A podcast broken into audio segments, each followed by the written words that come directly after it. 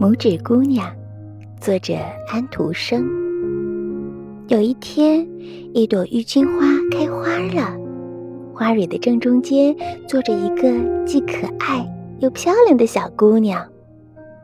她还没有大拇指的一半长，因此人们叫她拇指姑娘。拇指姑娘的摇篮是一个漂亮的胡桃壳，有一个盛水的盘子。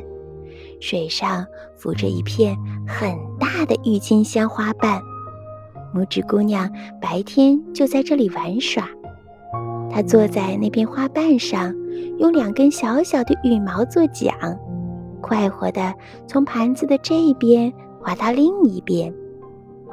一天晚上，一只又丑又大的癞蛤蟆一把抓住拇指姑娘那个胡桃壳床。背着它跳回了自己的家中。癞蛤蟆把拇指姑娘放在了一片睡莲的叶子上，想让拇指姑娘做他的儿媳妇儿。拇指姑娘不愿意，就伤心地哭了起来。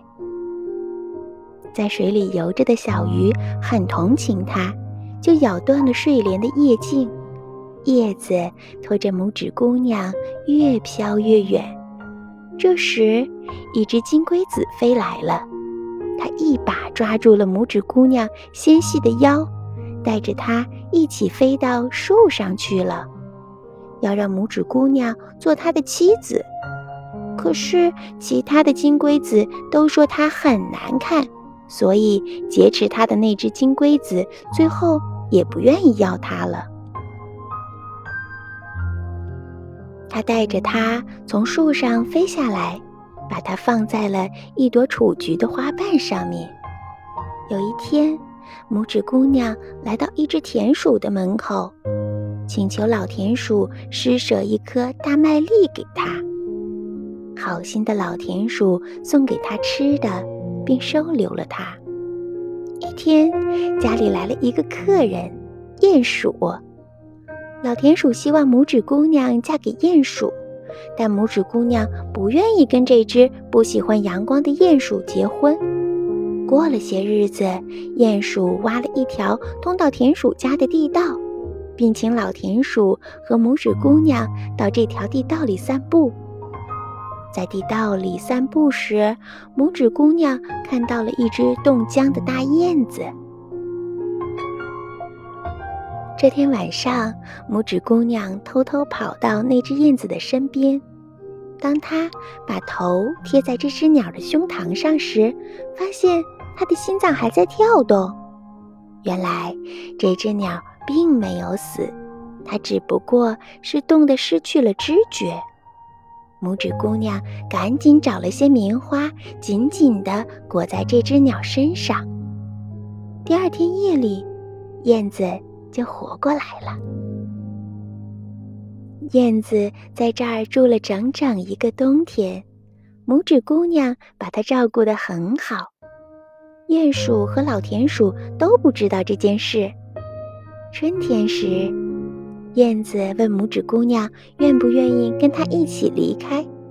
拇指姑娘不忍心离开，她知道如果她就这样走的话，老田鼠会非常难过。于是，燕子独自飞走了。看着燕子越飞越远，拇指姑娘感到非常难过。但更让她难过的是，那只讨厌的鼹鼠已经向她求婚了。到了秋天，拇指姑娘的全部嫁衣都准备好了。拇指姑娘来到洞口，悲哀地说道。再见吧，光明的太阳。滴哩滴哩，忽然一个声音在拇指姑娘的头上响起来。她抬头一看，正是她救过的那只大燕子。燕子说：“我要飞到南方去了，你愿意跟我一块儿飞走吗？”“好的，我愿意跟你一块儿走。”拇指姑娘说。她坐在燕子的背上。燕子带着它飞走了，最后，他们来到一个温暖的国度，那里百花盛开，连空气中都飘着花草香。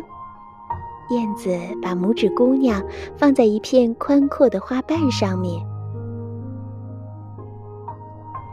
拇指姑娘感到十分惊奇，因为在那朵花的中间，竟然坐着一个小小的王子。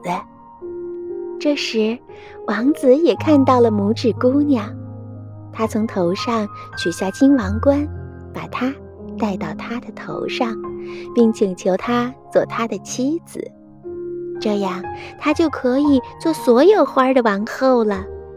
这位王子才真正配做她的丈夫呢，因此，拇指姑娘就对这位王子说：“我愿意。”从此，拇指姑娘过上了幸福的生活。